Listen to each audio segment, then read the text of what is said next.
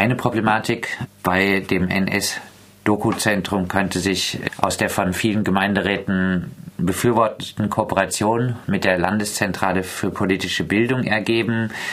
Die Landeszentrale hat explizit angekündigt, auch AfD-VertreterInnen zur Veranstaltung einzuladen.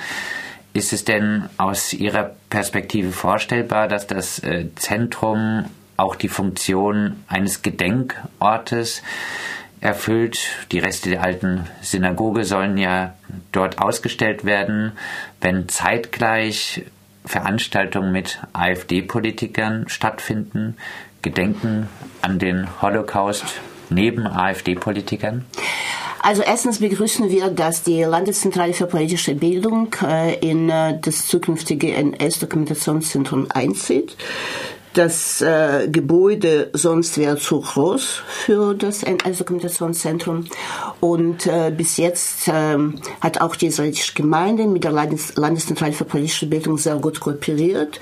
Äh, übrigens die sogenannten äh, äh, Veranstaltungen im Rahmen des Europäischen Tag, Tags der jüdischen Kultur äh, wird auch äh, organisiert und geleitet von der Landeszentrale für politische Bildung und in den anderen Zusammenhängen, verschiedenen Diskussionen auch auch Ideenkultur, ähm, waren, haben wir bis jetzt äh, sehr gut kooperiert mit, mit der Landeszentrale für politische Bildung. Deswegen begrüßen wir, dass die Landeszentrale für politische Bildung in dieses Haus einzieht. Das ist zum Ersten.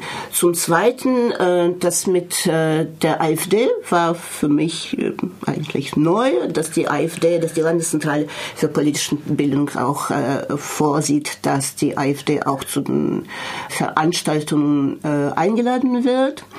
Für uns ist ein bisschen kritisch, weil äh, so wie es jetzt aussieht, hat die AfD äh, sich mehrmals geäußert ähm, in, in Richtung der Gedenkkultur zum Beispiel im Landtag, dass die ähm, finanziellen Mittel für die äh, Gedenkstätte gekürzt werden. Ich bin äh, Mitglied auch des, äh, der, des Oberrats der israelischen Religionsgemeinschaft Baden und äh, wir betreuen äh, die Gräber von äh, Juden, die aus Baden die nach äh, Südfrankreich deportiert wurden. Und äh, da stehen dann vom, das Land steht zu, zu, zur Verfügung Gelder für die Betreuung dieser Gräber. Und äh, vor einem Jahr, glaube ich, oder anderthalb Jahren, dann gab, was, gab es so ein, ähm, von der AfD einen Vorschlag, dass die Gelder gekürzt werden. Also deswegen ist für uns äh, äh, problematisch, dass die äh, AfD zu den äh, Veranstaltungen, Gedenkveranstaltungen Veranstaltungen eingeladen wird über die Zukunft der gefundenen Reste der zerstörten Synagoge. Am Platz der alten Synagoge wurde viel diskutiert. Es gab unter anderem die Forderung, sie am Platz zu belassen und die Pläne äh, für den Platz umzugestalten als die Stadt mit schnellem Handeln äh, gegen den Willen der jüdischen Gemeinden dies unterbunden hatte, gab es unter anderem auch die Forderung, ein Mahnmal mit den äh, Steinen am Platz zu errichten oder auch sie in den Gedenkbrunnen zu integrieren. Nun sollen sie, wie gesagt, im NS-Dokumentationszentrum ausgestellt werden. Frau Katz, was wären denn Ihre Forderungen? Was muss geschehen, damit die Steine Ihrer Meinung nach einen adäquaten Platz im NS-Dokumentationszentrum haben können? Genau, Sie haben die Frage historisch richtig formuliert oder chronologisch eher gesagt. Ähm, ja, das war die Diskussion im Jahr 2016 ähm, über das Verbleib der Fundamentsteine auf dem Platz der alten Synagoge. Das wäre für uns die beste Lösung. Nun, es ist geschehen, was geschehen ist.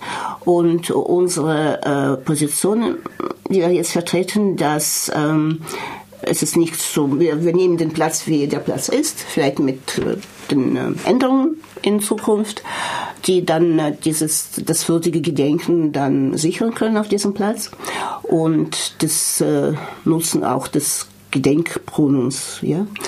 Äh, nun, äh, im Grunde genommen, wie gesagt, äh, im Konzept äh, der, der, Planer und der Stadt Freiburg ist jetzt der Platz, so wie, er, so wie er ist. Die Fundamentsteine wurden abgetragen 2016 im November. Und äh, seitdem, das war 2. und 3. November 2016, liegen sie im, auf einem Betriebshof des Tiefbauamts schon seit fast, äh, das sind sie jetzt neun, drei Jahren. Und das ähm, ist für uns problematisch in dem Sinne, dass die Zeit verläuft. Und in unserem Dialogverfahren, äh, den wir, das wir mit der Stadt Freiburg führen, seit äh, zwei 17, 2017, Ende 2017, 2018. Ähm, übrigens vor kurzem fand auch das 17. glaube ich Treffen in, im Rahmen von diesem, von diesem Dialogverfahren, haben wir dann entschieden, dass die Steine von der Mindstein der alten Synagoge im NS-Dokumentationszentrum äh, untergebracht werden. Nun, im Dialogverfahren stand es, dass die Eröffnung des NS-Dokumentationszentrums auf, auf das Ende 2020 zum Stadtjubiläum geplant ist. Ja. Und jetzt, jetzt hat sich das jetzt hat sich geändert, leider, also für uns, weil wir, wie gesagt, wir, äh, das beunruhigt uns, dass die äh, Steine seit langem äh, eigentlich im Freien äh, liegen, wo sie auch abgetragen wurden, weil mit der Begründung, dass sie sehr, sehr empfindlich sind und im Freien nicht lange liegen können. Ja, trotzdem liegen schon im Freien, ein bisschen geschützt, äh, schon seit drei Jahren fast. Und äh, jetzt wurde die Eröffnung des NS-Dokumentationszentrums verschoben auf das Ende 2021. Das heißt, zu diesem Zeitpunkt liegen sie schon seit fast fünf Jahren auf dem Betriebshof des Tiefbauamtes. Das ist unser, unser ja, unser Problem sozusagen und wir wollen, dass da sie schnellstmöglich, dass die, die Arbeiten äh, mit der Konservierung und äh, oder Renovierung, Restaurierung der Steine ähm, dann schon bald beginnen, weil äh, wir haben die Erfahrung von Darmstadt, der Gedenkstätte in Darmstadt mit den Fundamenten der alten liberalen Synagoge. Und dann dauerten diese Arbeiten fast zwei Jahre, also nur äh, das, äh, die Konzipierung des, äh, der Gedenkstätte, das heißt der, die Künstler arbeiteten so lange, dann die Restauratoren und für die Steine und das Ganze dauerte zwei Jahre. Wir sind, wir sind jetzt im Jahr 2019, wenn das NS-Dokumentationszentrum Zentrum zum Ende des Jahres 2021 geöffnet werden soll, dann sollen schon diese Arbeiten jetzt beginnen und das Konzept für, künstlerische Konzept für die Gedenkstätte muss schon jetzt bald kommen. Das heißt, dass die, das Wettbewerb, äh, Künstlerwettbewerb ausgeschrieben werden soll. Das wollen wir von der Stadt Freiburg, dass es schneller geht. Ein paar Stichpunkte von Ihnen für das Konzept, was die Integration der Steine in diesen in diesem, in diesem NS-Dokumentationszentrum angeht? Ich bin keine Künstlerin, ähm, aber äh, die Steine sollen unbedingt aus, ausgestellt werden in diesem Gedenkort. Dann die Namen die Namen der Deportierten, nach Kürze deportierten äh, die Freiburger Juden. Ähm, und sonst, wie gesagt, das das sollen die Künstler ausschreiben, wie sie es, also wie sie es sehen. In Darmstadt ist sehr, sehr gut äh, ausgestellt. Die Steine, da gibt es mehr Steine natürlich von den Steinen als in Freiburg. Und die, die Fläche ist viel größer, als da in Freiburg gedacht wird. Aber wir verbinden mit diesem Gedenkort viel.